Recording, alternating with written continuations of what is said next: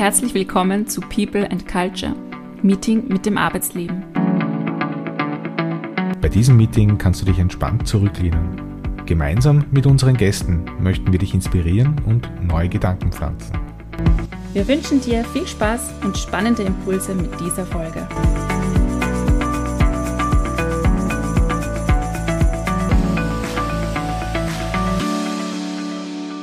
Wir freuen uns, dass wir heute Daniel bei uns äh, begrüßen dürfen. Hallo Daniel, freut uns, dass Hallo, du da bist. Grüß euch. Freut mich. Hallo Daniel.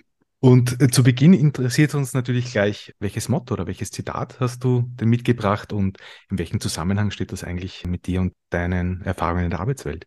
Ja, also ich bin grundsätzlich kein, kein Mensch der Zitate sozusagen. Dennoch habe ich mir jetzt für heute, für diesen besonderen Tag, ein Zitat ausgesucht und er lautet, Erinnere dich an Tage, an denen du dir Dinge gewünscht hast, die du heute schon besitzt. Ähm, das ist das Zitat, was ich jetzt mitgenommen habe. Und das habe ich getan aus dem Grund, weil ich das einfach wichtig finde, sowohl im privaten, aber insbesondere im beruflichen, sich mal zu reflektieren und immer wieder zurückzublicken und denken, durchdenken, was wollte ich machen? Bin ich an diesem Punkt angekommen? Geht es mir besser als erwartet? Geht es mir schlechter? Und wenn es einem gut geht, dann sollte man diese Situation, glaube ich, schon wertschätzen, weil hin und wieder kann es schon anders sein. Hol uns doch mal in dein aktuelles Berufsleben. Wo stehst du denn da gerade? Ja, wo stehe ich äh, jetzt gerade? Ich würde sagen, ich habe jetzt einen sehr guten und muss ich auch sagen angenehmen Job. Ich mache etwas, was mir äh, Spaß macht. Ich habe Gott sei Dank nie das Problem, dass ich am Morgen denke, oh mein Gott, jetzt muss ich wieder aufstehen, in die Arbeit fahren oder mich hier im Homeoffice beim Computer setzen. Also einfach mit einem guten Gefühl aufzustehen und das Gefühl haben, dass was man tut, ist das Richtige, ist ein erfüllendes Gefühl. Was würdest du sagen, welche Rolle Arbeit in deinem Leben spielt? Es ist durchaus eine sehr wichtige Rolle, zumal da mal auch relativ viel Zeit verbringt, ja. Und ähm, es ist nicht egal, in welchem Umfeld, mit welcher Stimmung, mit welchen Aufgaben man diese acht, neun Stunden am Tag äh, verbringt. Also durchaus eine wichtige Rolle. Wenn du deine derzeitige Arbeitssituation oder deine Tätigkeit beschreiben würdest in kurzen Worten, kurzen Sätzen, was, wie wäre das? Ja, also ich bin im Online-Marketing äh, und bin zuständig für die Weiterentwicklung einer oder mehreren Webseiten, Webseitenbereiche. Wir entwickeln ähm, digitale Produkte für unsere Kundinnen und bewerben dann diese auch. Also ich habe diese ganzheitliche Rolle sozusagen in der digitalen Vermarktung. Wie kamst du der Entscheidung, dass du genau diesen Beruf und genau diese Tätigkeiten gewählt hast? Das ist eine sehr äh, gute und, und spannende Frage. Dazu kann ich relativ viel erzählen. Also grundsätzlich habe ich äh, mal ja mit Webseitenbau begonnen, als ich so 14, 15 war, rein interessenshalber. Das hat sich dann entfaltet, äh, indem ich auch unterschiedliche Blogs geschrieben habe. Und äh, an dem Punkt kam es zu der Frage, wer liest mich, woher kommen meine Leser? Und da war das, das der erste Moment, glaube ich, 2006, 2007 war das, wo ich das erste Mal mir Google Analytics angeschaut habe. Und in dem Moment hat mich sozusagen dieser Online-Welt eingezogen und seitdem, das ist schon viele Jahre her, stecke ich da drinnen. Und ja, äh, wie kam es genau zu diesem Job oder zu, zu unterschiedlichen Jobs in Online-Marketing? Parallel zu meinem BWL-Studium habe ich mich nach wie vor äh, auseinandergesetzt mit Webseiten, mit äh, neuen Technologien äh, im Internet. Und irgendwann äh, nach einem Bürojob in einem Reisebüro habe ich eben eine Stelleanzeige gefunden, wo eine Agentur Mitarbeiter gesucht hat im Bereich Online-Marketing. Dort habe ich mich beworben und weil ich eben dieser Touristik-Background äh, ursprünglich gehabt habe, hat sich das gut getroffen. Und bei diesem Job habe ich sozusagen die, ja, die ersten Schritte gemacht, wo tatsächlich mein Hobby zu meinem Beruf wurde. Und ja, da kamen weitere Stationen bei unterschiedlichen Firmen. Nach der Agenturseite habe ich dann relativ schnell äh, auf die Firmenseite gewechselt. Da bin ich jetzt auch und werde ich wahrscheinlich auch bleiben. es macht einfach Spaß, weil ich weiß ganz genau, wenn ich diesen Job nicht hätte und was anderes machen würde beruflich, dennoch würde ich hundertprozentig mich in meiner Freizeit mit Dingen auseinandersetzen, die irgendwie mit, mit Online-Marketing, mit Webseiten, mit, mit neuen Technologien zu tun haben. Das klingt ja sehr danach, als ob du wirklich ähm, deine grundsätzlichen Interessen im Arbeitsbereich einfach ausspielen kannst und dadurch auch Arbeit als weniger anstrengend möglicherweise erlebst. Und Arbeit hat ja auch immer sehr viel mit den eigenen Werten auch zu tun und inwieweit äh, man die auch einbringen kann. Inwieweit ist es dir möglich, deine eigenen Werte im Arbeitskontext auch einzubringen? Wann gelingt dir das ganz gut? Was braucht es dazu? In der jetzigen Situation würde ich sagen, gelingt mir das vollkommen auch wenn man denken würde, dass dieser Bereich Online-Marketing relativ unpersönlich ist, weil man durchaus vor einem Computer sitzt und da irgendwelche Zeilen schreibt, irgendwelche Kampagnen aufsetzt, irgendwelche äh, Einstellungen ändert. Dennoch ist es nicht ähm, wegzudenken, in welchem Umfeld man das tut. Ja, und damit ist der, der nähere Umfeld gemeint. Und was ist mir da wichtig? Einfach eine, eine gute Arbeitsklima und eine gute Arbeitsklima wird oder entsteht, wenn äh, einfach Menschen sich da im beruflichen Umfeld zusammentun, die auf demselben Level sind, dieselben Grundprinzipien, Grundwerte haben, dass es einem wichtig ist, dass man auf Augenhöhe kommuniziert und diese Werte nicht nur schreibt, wenn es darum geht, Bewerber zu kriegen, sondern auch alltäglich lebt. Und das schafft nicht jede Firma, aber Gott sei Dank bin ich jetzt bei einem, wo das der Fall ist. Jetzt ist es auch so, dass trotz einer vielleicht gut empfundenen Unternehmenskultur, tollen Kollegen, mit denen man auch auf einer Wellenlänge schwimmt, man trotzdem vielleicht hin und wieder auch so ein bisschen mit Herausforderungen konfrontiert ist, vielleicht auch Stress erlebt. Wie gehst du mit solchen Situationen um? So Stress gehört äh, zum, zum Alltag dazu. Es ist auch etwas, was einem in einer gewisser Weise pusht, ja, um, um schneller und besser zu sein in der Leistung. Und dazu gehören auch Fehler. Aber grundsätzlich, ich bin nach wie vor dieselbe Person, auch wenn ich in einer Stresssituation bin, so wie meine anderen Kolleginnen auch. Und nur weil wir jetzt eine herausfordernde Zeit haben, was ich eben schon erwähnt habe, wenn man gewisse Grundwerte hat, daran rüttelt man auch in einer Stresssituation nicht und ich würde nicht, weil ich unter Druck stehe, jetzt jemanden blöd ansprechen oder unhöflich werden, weil das gehört auch, glaube ich, zu einer ja, professionellen Job, wenn man das gut genug macht, dass man auch in so einer Situation sich ordentlich benehmen kann und dem Gegenüber nach wie vor als Mensch betrachtet und so behandelt. Welche Momente haben dich in deinem äh, Berufsleben so bewegt? Positiv oder auch negativ? Positiv auf jeden Fall, wenn ich Vorgesetzte gehabt habe, und das war durchaus fast immer der Fall, die nicht nur ein, ein guter Teamlead waren, sondern tatsächlich einen Mindset, diesen sogenannten Growth Mindset mitgenommen haben oder, oder gelebt haben, wo einfach Platz war dafür zu wachsen, Platz war dafür, neue Dinge zu lernen, die dann auch ausprobieren und sollte man dabei scheitern, hat eine gewisse Fehlerkultur geherrscht, wo es nicht dann darum ging, den oder die Schuldige zu suchen, sondern darum ging, was lernen wir daraus, was nehmen wir mit, wie machen wir Dinge besser. Also das war mir durchaus ja immer gegeben und das freut mich, dass ich eigentlich solche Chefs gehabt habe und von ihnen äh, lernen durfte. Du hast vorhin auch erwähnt, dass die Reflexion ganz wichtig ist, also auch ähm, aktiv mit sich selbst auseinanderzusetzen, Situationen, Erlebnisse einfach mal retrospektiv, also immer nochmal rückwirkend anzuschauen. Gibt es da etwas, wo du für dich erkannt hast, ja, genau so möchte ich auch dazu beitragen, dass das Arbeitsumfeld, in dem ich gerade bin, das ich positiv wahrnehme, auch positiv beibehalten kann? Ja, es gibt durchaus Situationen. Ich gehe zum Beispiel sehr schwer mit Lob um. Ja, und für mich ist es relativ ungewohnt, äh, wenn man für gute Leistung gelobt wird, weil es eher so war, dass es vorausgesetzt war und das war Standard. Und ich ertappe mich selbst, wie mich sehr überraschen kann, wenn mir jemand sagt, hey Daniel, das war jetzt ein cooler Job, das hast du gut gemacht, danke dafür. Also das schafft auf jeden Fall ein Arbeitsumfeld, in dem man gerne arbeitet. Und das ist auch etwas, was man dann mitnimmt. Ja, also in jeglicher Partnerschaft, sei es jetzt mit Agenturen, sei es mit internen Stakeholder, aber auch mit externen, ist es so, dass ich ähm, darauf achte, dass da Lob und Danke nicht zu kurz kommt, weil man rutscht dann schnell in eine Schiene rein, wo man alles als selbstverständlich annimmt und so ist es aber nicht.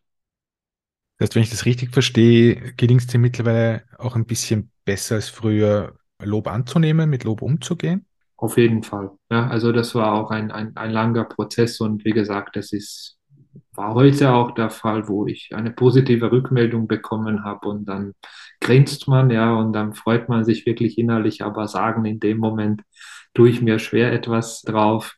Aber das gehört auch dazu und das, das lernt man jetzt auch und das ist ein schönes Gefühl. Aber das auch anderen zu geben, das ist wahrscheinlich auch nochmal ein Spur schöner, als das selber zu bekommen. Geben ist seliger denn nehmen, oder? Ja. fällt, fällt mir dazu ein. Wie sieht denn aus deiner Sicht äh, so der ideale Kollege oder der ideale Vorgesetzte aus in einem Arbeitsumfeld, in dem du dich auch wohlfühlst? Ja, das ist schwer zu sagen, wie so, so ein Mustermensch, sei es eine Frau, ein Mann oder was anderes ausschauen äh, kann und soll.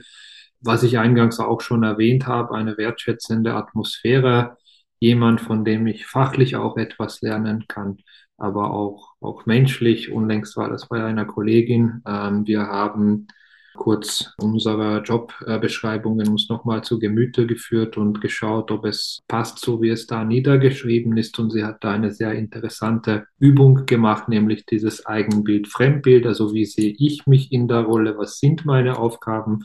Und wie nehmen das die zwei anderen Kolleginnen auch wahr?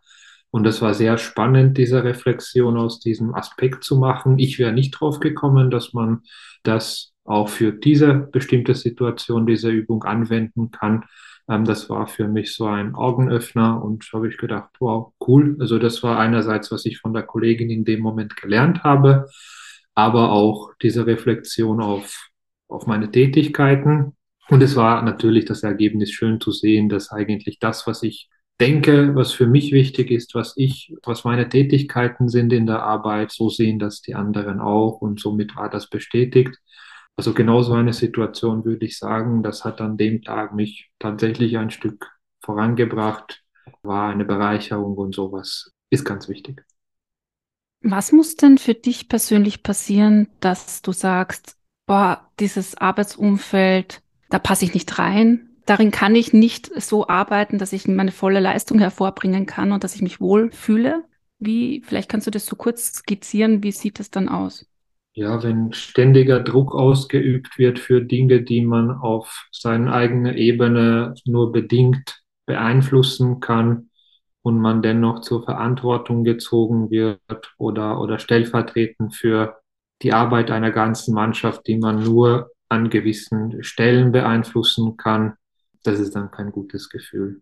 Und was auch nicht gut ist oder eine relativ äh, unangenehme Sache werden kann, wenn man merkt, dass in einer Organisation und eine Organisation besteht nun mal aus einer Sammlung von Menschen, sowas geduldet wird und dass jeder versucht, sich da anzupassen und tendenziell mit negativen Eigenschaften an diesen schlechten Gewohnheiten sich beteiligen, das geht dann in die falsche Richtung.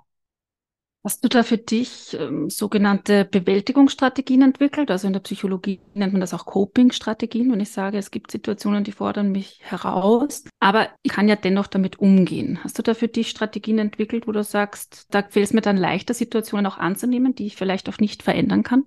Hm, ehrlich gesagt, das kann man eine Zeit lang dulden, eine Zeit lang zuschauen. Aber wenn es gegen gewisse Grundwerte geht, dann hilft häufig nur aufzustehen und gehen. Aber was in einem konkreten Fall, wenn sowas vorkommt und einem diese Situation nicht mehr so gut vorkommt, dann hilft es bei mir immer, aber das gilt auch im privaten, räumlicher Abstand von der Sache zu nehmen und sagen, ich muss mal kurz meinen Kopf lüften, ja, ich muss mal kurz raus. Und in dem Moment, wo man physisch woanders ist, als dieser drückende Atmosphäre zu finden war, vorher vielleicht in einem Meetingraum. Wenn man das verlässt, das kann einem schon helfen, da wieder runterzukommen und bisschen die Dinge ja, wieder klarer ansehen zu können. Was hast du persönlich so aus beruflichen Niederlagen gelernt? Du wirkst für mich sehr, sehr reflektiert und ähm, sehr klar im Umgang mit, mit manchen Dingen. Da steckt ja oft auch eine, eine Geschichte dahinter. Und jeder von uns erlebt ja wirklich auch sehr viele Herausforderungen. Ja. Gab es Niederlagen in deinem Leben? Da, wenn ja, wie bist du damit umgegangen? Klar, ja, also Niederlagen gibt's immer wieder, ja, sei es kleine Niederlagen, wo man einfach, keine Ahnung, Projekte nicht so priorisiert bekommt, wie es mir wichtig wäre zum Beispiel, aber das ist auf fachlicher Ebene, damit kann man gut umgehen und dafür gibt es normalerweise immer Argumente, warum manche Projekte jetzt wichtiger sind und das, an dem man vor kurzem gearbeitet hat, eher nach hinten gereicht wird und erst später fertiggestellt wird.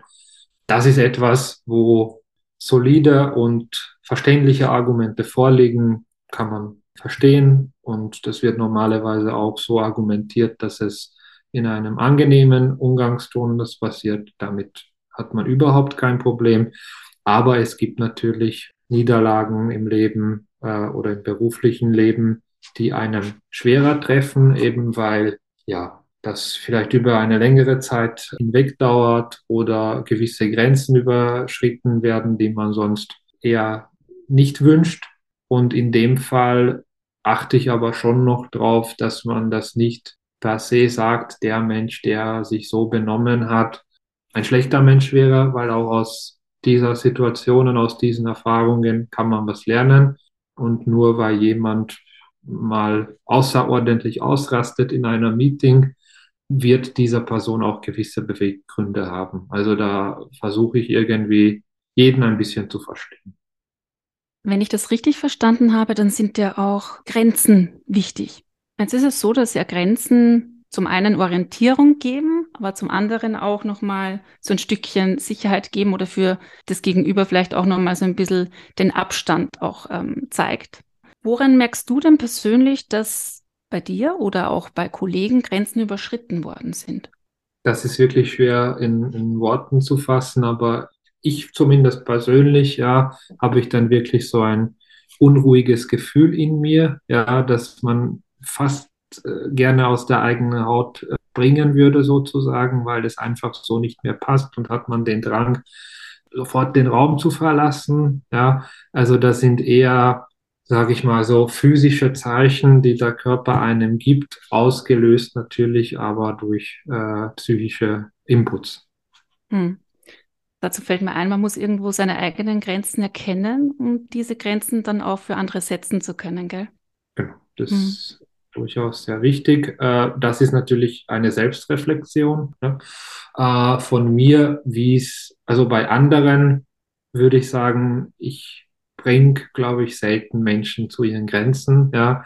Und so soll es, glaube ich, auch sein, weil ganz ehrlich, egal welche, welche Aufgabe man, man hat, es kann doch nicht so wichtig sein, dass ich dabei jemanden wirklich an seinen Grenzen in negativen Sinne bringe. Im positiven ist was wieder was anderes, ein gesunder Leistungsdruck, um zu sagen, hey, da ist ein großes Projekt, daran werkeln viele, wir haben einen engen Deadline, aber wir haben alle Mittel zur Verfügung, das zu schaffen. Das ist was anderes. Das ist ein Ansporn, da, das hilft einem, das, das gibt eine Kraft. Ähm, aber in die andere negative Richtung ist es, glaube ich, immer äh, ein Hindernis und es kann schon Spuren hinterlassen. Auch da zeigt sich für mich wieder so das Thema Kommunikation auf Augenhöhe oder ehrliche, aufrichtige Kommunikation miteinander auf Wertschätzung, jetzt bei dem positiven Beispiel, das du auch gebracht hast. Was ich äh, spannend fände, ist, wenn ich mich auch an das Vorgespräch noch erinnere, du hast ja eben, wie eingangs auch schon kurz gesagt, auch äh, mal in der Reisebürobranche gearbeitet. Ich habe in Erinnerung, auch Hotellerie war so das Thema und eben dann dominieren noch die IT.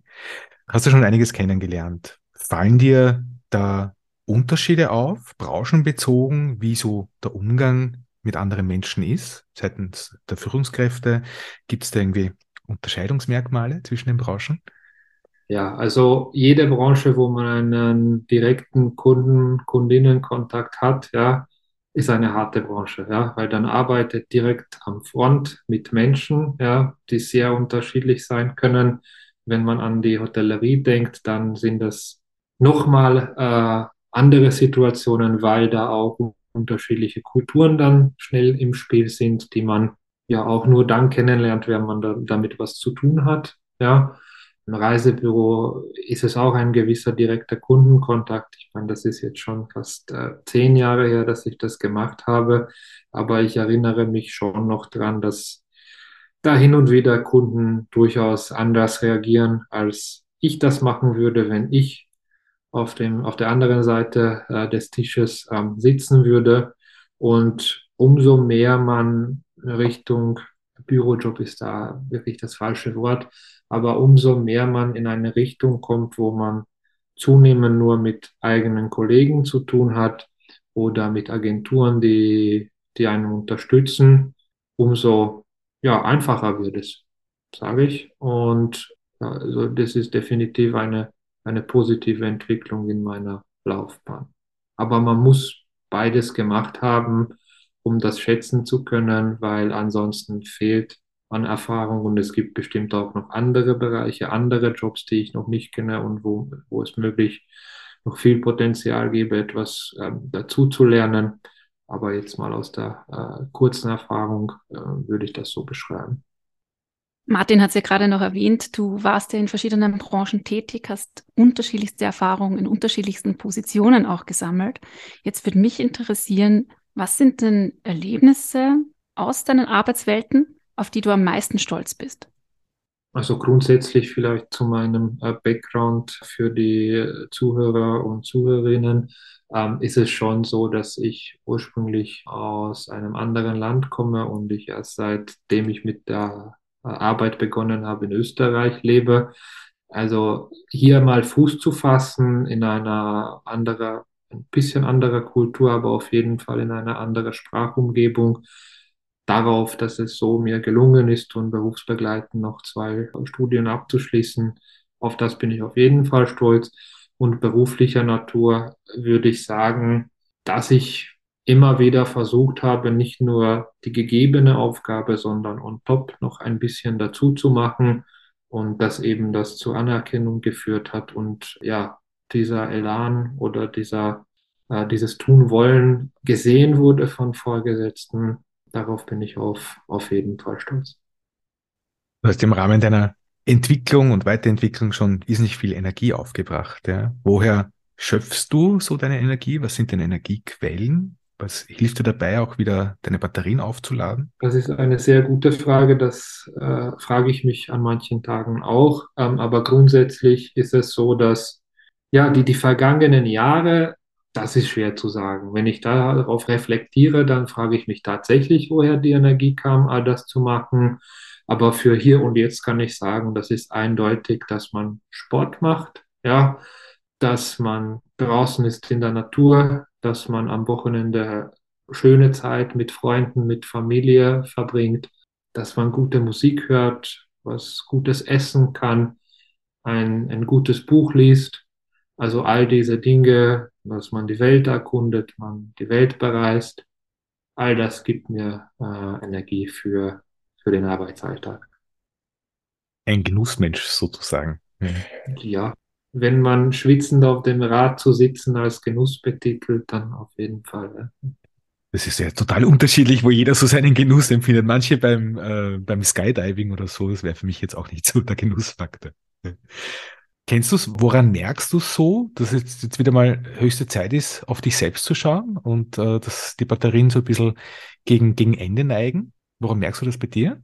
Man einfach genervt äh, wird, ja, dass man eine, nach einem Tag, wo man viele Meetings hat, einfach am Ende des Tages denkt, das war wieder nicht so toll organisiert, da muss ich mehr auf mich achten, vielleicht ein, zwei Pausen mehr zwischen Meetings einplanen und nicht nur einfach durchgehend in unterschiedlichen Sitzungen zu sein.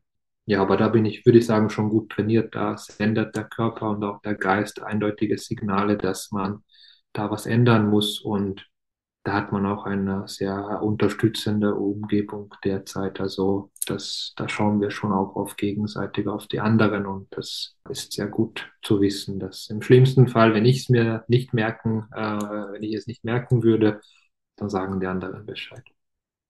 Würdest du sagen, das ist auch so dein Rezept, das du hast, äh, um eine ausgeglichene Work-Life-Balance herzustellen? Also so die Mischung aus Sport, äh, gesellschaftlichen Umfeld zu sein und sich da irgendwo die Energie wieder zu holen?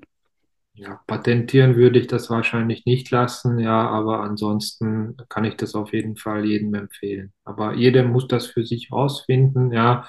Manche setzen sich gern vorm Computer am Abend noch und spielen etwas, vielleicht das auch mit Freunden, ja, also genauso ein gesellschaftliches äh, Erlebnis. Manche sind gerne alleine in der Natur unterwegs, ja es muss einfach Spaß machen und da gibt es auch vielfältige Sachen. Das muss, glaube ich, jeder für sich herausfinden und ja, für eine Abwechslung sorgen nach äh, neben dem Arbeitsalltag.